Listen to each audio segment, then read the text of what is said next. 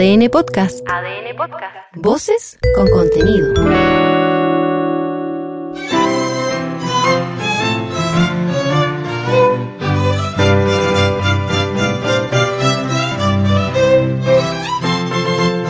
En este podcast escucharás íntegro el texto propuesto por el Consejo Constitucional y el Comité de Expertos para ser sometido a votación ciudadana en diciembre próximo.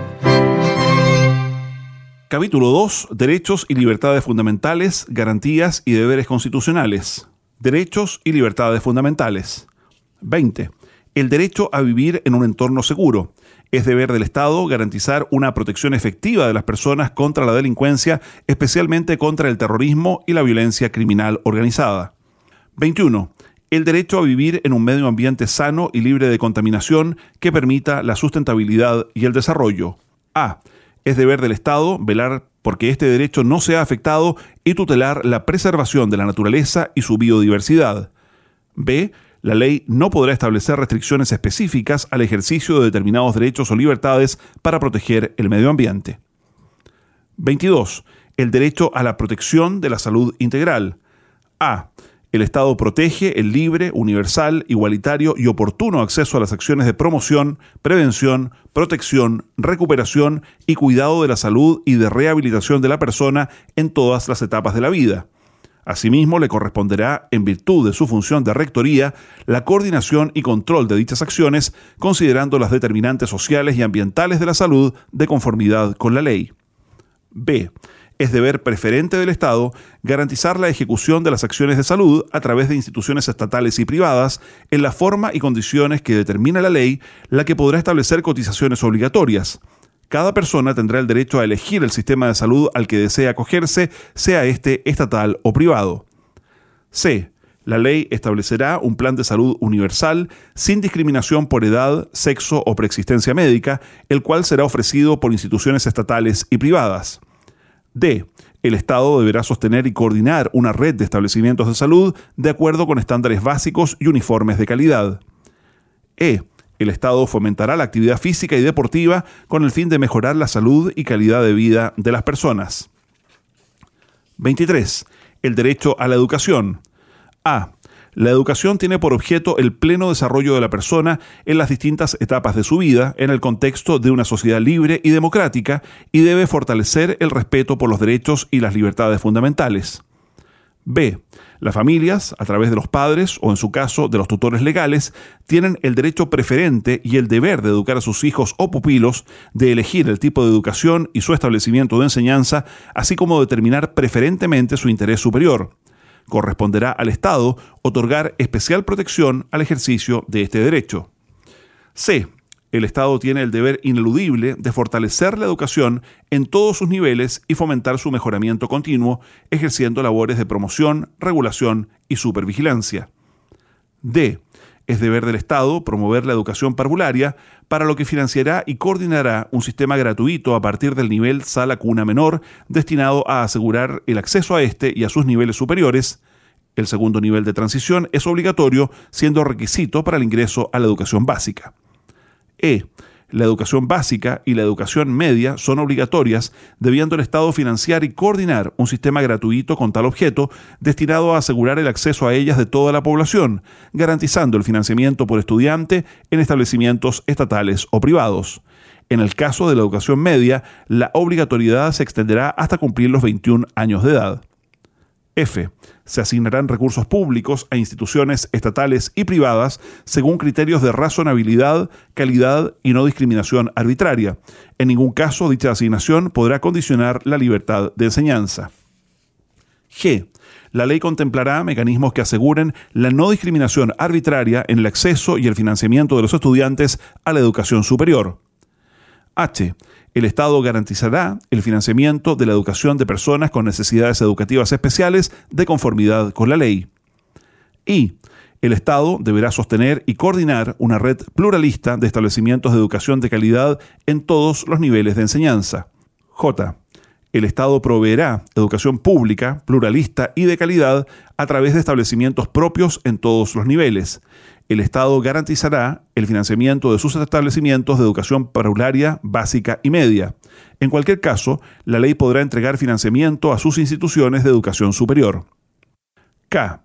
Es deber de la familia y la comunidad contribuir al desarrollo y perfeccionamiento de la educación. Asimismo, corresponderá al Estado asegurar la calidad de la educación en todos sus niveles y fomentar la formación cívica, estimular la investigación científica y tecnológica, la creación artística y la protección e incremento del patrimonio cultural de la nación. L. Es deber del Estado y de toda comunidad educativa promover el desarrollo profesional y respeto de los docentes y asistentes de la educación.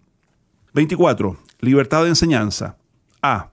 La libertad de enseñanza comprende el derecho de las personas de abrir, organizar y mantener establecimientos educacionales, así como de crear y desarrollar proyectos e idearios educativos sin otras limitaciones que las impuestas por la moral, el orden público y la seguridad del país. B. La libertad de enseñanza existe para garantizar a las familias, a través de los padres o tutores legales, según sea el caso, el derecho preferente y el deber de educar a sus hijos o pupilos, de escoger el tipo de educación y de enseñarles por sí mismos o de elegir para ellos el establecimiento de enseñanza que estimen de acuerdo con sus convicciones morales o religiosas.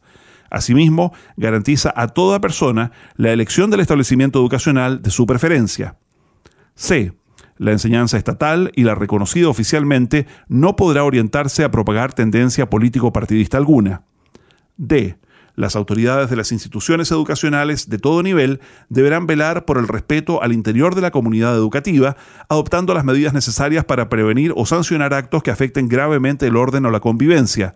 La ley contemplará las facultades y atribuciones necesarias para el ejercicio de este deber, así como las responsabilidades por su incumplimiento. E el Estado deberá garantizar la continuidad del servicio educativo en sus establecimientos educacionales. F. El Estado respeta la autonomía de las instituciones de educación superior. G. Los establecimientos educacionales tendrán la libertad para determinar sus contenidos curriculares conforme a la identidad e integridad de su proyecto. Sin perjuicio de lo anterior, el Estado fijará contenidos mínimos para la educación parvularia, básica y media, los que no implicarán el uso de un porcentaje mayor a la mitad de las horas lectivas al momento de impartirlos, a fin de garantizar la autonomía y diversidad educativa. Con todo, el Estado elaborará un programa con contenidos mínimos que comprenda el uso de la totalidad de la jornada escolar, al que podrán adherirse libremente, de manera parcial o total, los establecimientos educacionales. H. Una ley de quórum calificado establecerá los requisitos mínimos que deberán exigirse en cada uno de los niveles de la enseñanza básica y media y señalará las normas objetivas de generar aplicación que permitan al Estado velar por su cumplimiento. Dichos requisitos deberán ser razonables y estarán referidos únicamente a conocimientos esenciales y compatibles con la pluralidad de proyectos educativos. Del mismo modo, dicha ley establecerá los requisitos para el reconocimiento oficial de los establecimientos educacionales de todo nivel. Y el Estado promoverá la libertad de proyectos educativos a nivel local y regional. 25. El derecho a la cultura. A el Estado resguarda el derecho a participar en la vida cultural y científica. Asimismo, protege la libertad creativa, su libre ejercicio y su difusión, promueve el desarrollo y la divulgación del conocimiento, de las artes, las ciencias, la tecnología y el patrimonio cultural, y facilita el acceso a los bienes y servicios culturales. B. El Estado reconoce la función que este derecho cumple en la realización de la persona y en el desarrollo de la comunidad, promoviéndola a través de la colaboración entre el Estado y la sociedad civil. C. El Estado promoverá la relación armónica y el respeto de todas las manifestaciones de la cultura. Asimismo, fomentará la actividad cultural mediante distintos mecanismos de financiamiento, considerando la diversidad local y regional y garantizando la debida pluralidad de visiones. 26. El derecho al trabajo decente y su libre elección y libre contratación. A. El derecho al trabajo decente consiste en el acceso a condiciones laborales equitativas, la seguridad y salud en el trabajo, así como una remuneración justa, al descanso y la desconexión digital, con pleno respeto de los derechos fundamentales del trabajador en el marco de la relación laboral. La ley establecerá las condiciones para el ejercicio de este derecho. B. La ley promoverá la conciliación de la vida personal, familiar y laboral en el ejercicio del derecho al trabajo decente. C se prohíbe cualquier discriminación arbitraria que no se base en la capacidad o idoneidad personal, sin perjuicio de que la ley pueda exigir la nacionalidad chilena o límites de edad para determinados casos. Asimismo, se proscribe la discriminación arbitraria en materias de retribución por trabajo de igual valor y con el mismo empleador, especialmente entre hombres y mujeres, de conformidad con la ley. D. Ninguna clase de trabajo está prohibida, salvo el trabajo infantil y aquellos que una ley declare opuestos a la moral, a la seguridad, a la salubridad pública o al interés de la nación. E ninguna ley o disposición de autoridad pública podrá exigir la afiliación a organización o entidad alguna como requisito para desarrollar una determinada actividad o trabajo, ni la desafiliación para mantenerse en estos. La ley determinará las profesiones que requieren grado o título universitario y las condiciones que deben cumplirse para ejercerlas. 27. La libertad sindical. Esta comprende el derecho a la sindicalización y a la huelga ejercida dentro del marco de la negociación colectiva. A. El derecho a la sindicalización comprende la facultad de los trabajadores para constituir las organizaciones sindicales y afiliarse a las de su elección y de ejercer en dichas organizaciones la adecuada autonomía para el cumplimiento de sus fines específicos en los casos y formas que señala la ley. B. Nadie puede ser obligado a afiliarse a una organización sindical o a desafiliarse de ella. Los trabajadores gozarán de una adecuada protección en contra de los actos de discriminación antisindical en relación con su empleo. C. La negociación colectiva con la empresa en que laboren es un derecho de los trabajadores, salvo los casos en que la ley expresamente no permite negociar. La ley establecerá las modalidades de la negociación colectiva y los procedimientos adecuados para lograr en ella una solución justa y pacífica. La ley señalará los casos en que la negociación colectiva deba someterse a arbitraje obligatorio, el que corresponderá a tribunales especiales de expertos cuya organización y atribuciones se establecerán en ella. D. No podrán declararse en huelga los funcionarios del Estado ni de las municipalidades. Tampoco podrán hacerlo las personas que trabajen en corporaciones o empresas, cualquiera que sea su naturaleza, finalidad o función, que atiendan servicios de utilidad pública o cuya paralización cause grave daño a la salud, al abastecimiento de la población o a la economía o seguridad del país la ley establecerá los procedimientos para determinar las corporaciones o empresas cuyos trabajadores estarán sometidos a la prohibición del presente literal. E. Las organizaciones sindicales gozarán de personalidad jurídica por el solo hecho de registrar sus estatutos y actas constitutivas en conformidad con la ley. 28. El derecho a la seguridad social. A el Estado garantiza el acceso a prestaciones básicas y uniformes establecidas por la ley, sea que se otorguen a través de instituciones públicas o privadas, resguardando a las personas de las contingencias de vejez, discapacidad, muerte, enfermedad, embarazo, maternidad, paternidad, cesantía, accidentes y enfermedades laborales, sin perjuicio del establecimiento de otras contingencias o circunstancias fijadas en la ley. La ley podrá establecer cotizaciones obligatorias. B. Cada persona tendrá propiedad sobre sus cotizaciones previsionales para la vejez y los ahorros generados por estas y tendrá el derecho a elegir libremente la institución, estatal o privada, que los administre e invierta. En ningún caso podrán ser expropiados o apropiados por el Estado a través de mecanismo alguno. C.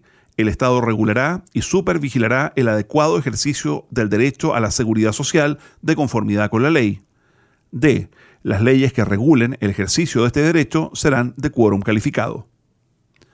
29. El derecho a la vivienda adecuada. A.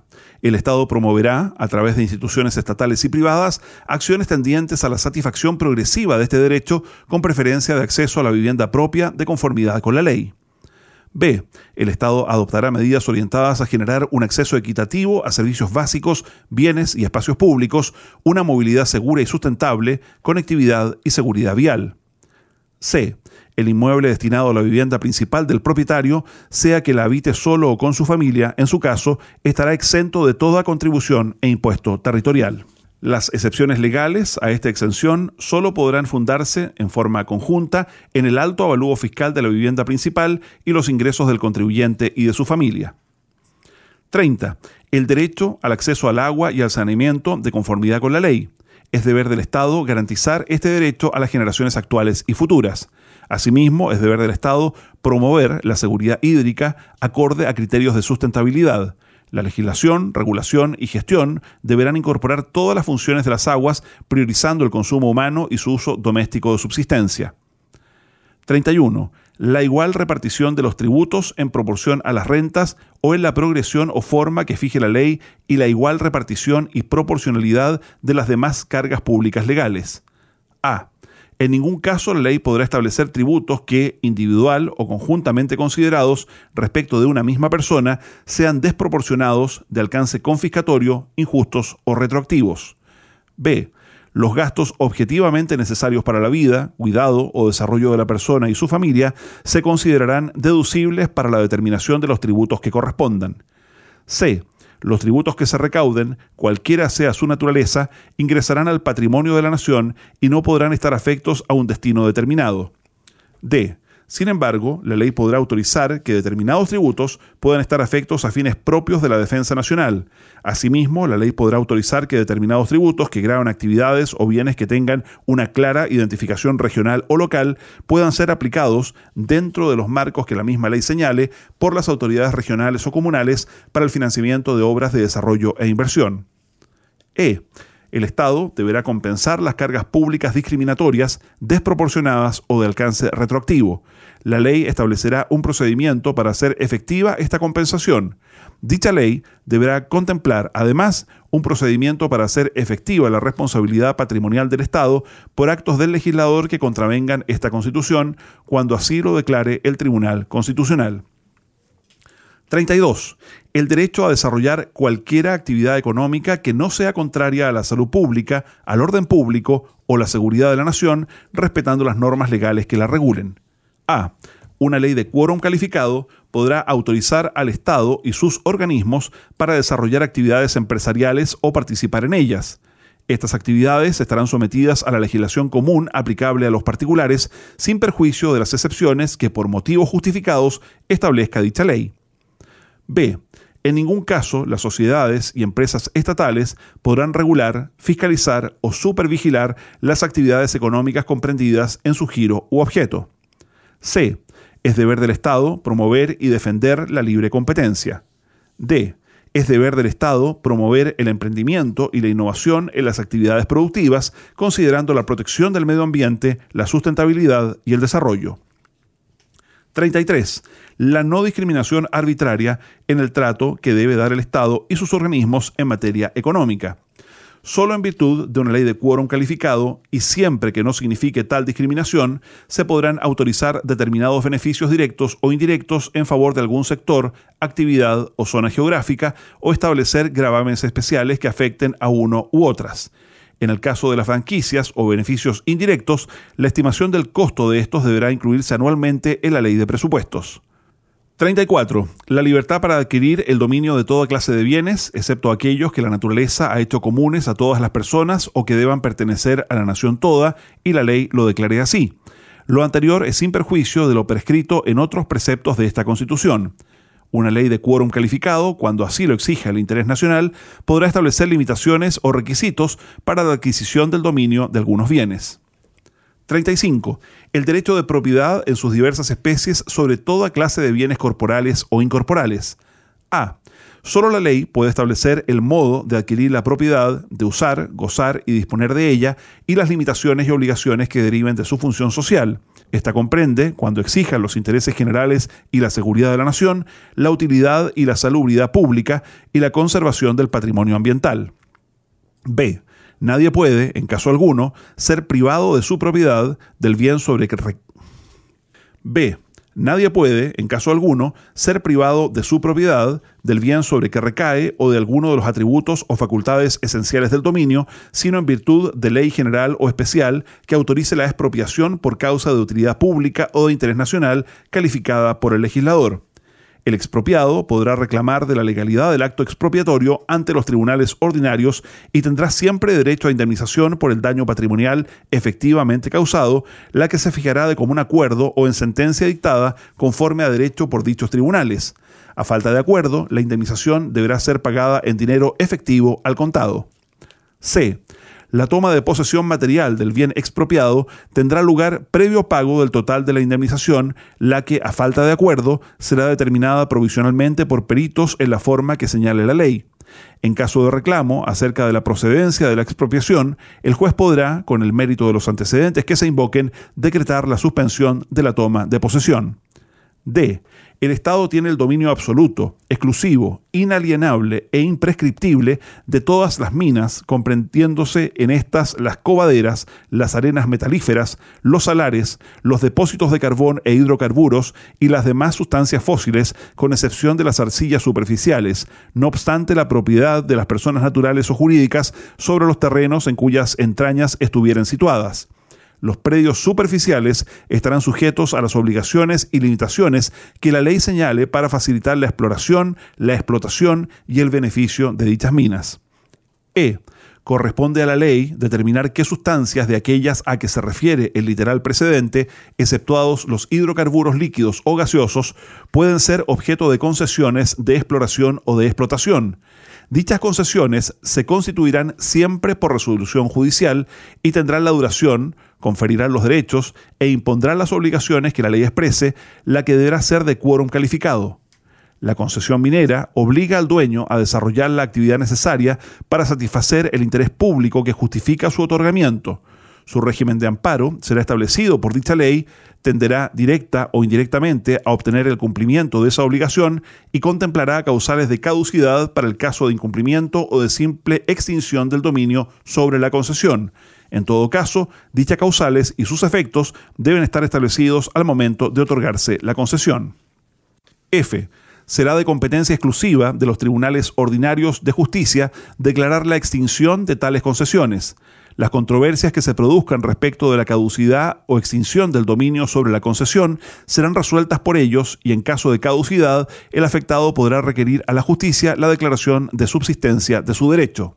G el dominio del titular sobre su concesión minera está protegido por la garantía constitucional de que se trata este inciso. H. La exploración, la explotación o el beneficio de los yacimientos que contengan sustancias no susceptibles de concesión podrán ejecutarse directamente por el Estado o por sus empresas o por medio de concesiones administrativas o de contratos especiales de operación debidamente licitados con los requisitos y bajo las condiciones que el presidente de la República fije para cada caso por decreto supremo. Esta norma se aplicará también a los yacimientos de cualquier especie existente en las aguas marítimas sometidas a la jurisdicción nacional y a los situados en todo o en parte en zonas que conforme a la ley se determinen como de importancia para la seguridad del país. El presidente de la República podrá poner término en cualquier tiempo, sin expresión de causa y con la indemnización que corresponda, a las concesiones administrativas o a los contratos de operación relativos a explotaciones ubicadas en zonas declaradas de importancia para la seguridad del país. Y las aguas, en cualquiera de sus estados y en fuentes naturales u obras estatales de desarrollo del recurso, son bienes nacionales de uso público. En consecuencia, su dominio y uso pertenecen a la nación toda. Sin perjuicio de aquello, podrán constituirse o reconocerse derechos de aprovechamiento de aguas los que confieran a su titular el uso y goce de estas y le permitan disponer, transmitir y transferir tales derechos en conformidad con la ley. 36 el derecho de autor sobre sus obras y de la propiedad intelectual. A. El Estado reconoce el derecho del autor sobre sus creaciones intelectuales, artísticas y científicas, el que comprende la propiedad de las obras y otros derechos como la paternidad, la edición y la dignidad de la obra, todo ello en conformidad y por el tiempo que señala la ley, el que no será inferior al de la vida del titular y los derechos conexos que la ley asegure. B. Se garantiza también la propiedad industrial sobre las patentes de invención, marcas comerciales, modelos, diseños industriales, nuevas obtenciones vegetales u otras creaciones análogas que determina la ley por el tiempo que ésta establezca. C. Será aplicable a la propiedad de las creaciones intelectuales y artísticas y a la propiedad industrial lo prescrito en el inciso 35 precedente sobre el derecho de propiedad. 37 en su condición de consumidores el acceso a bienes y servicios de forma libre, informada y segura. La ley regulará los derechos y deberes de los consumidores y proveedores, así como las garantías y procedimientos para hacerlos valer. Es deber del Estado y de sus instituciones proteger a los consumidores ante prácticas abusivas y garantizar el ejercicio de sus derechos de forma individual o colectiva, fomentando la educación, la salud y la seguridad en el consumo de bienes o servicios.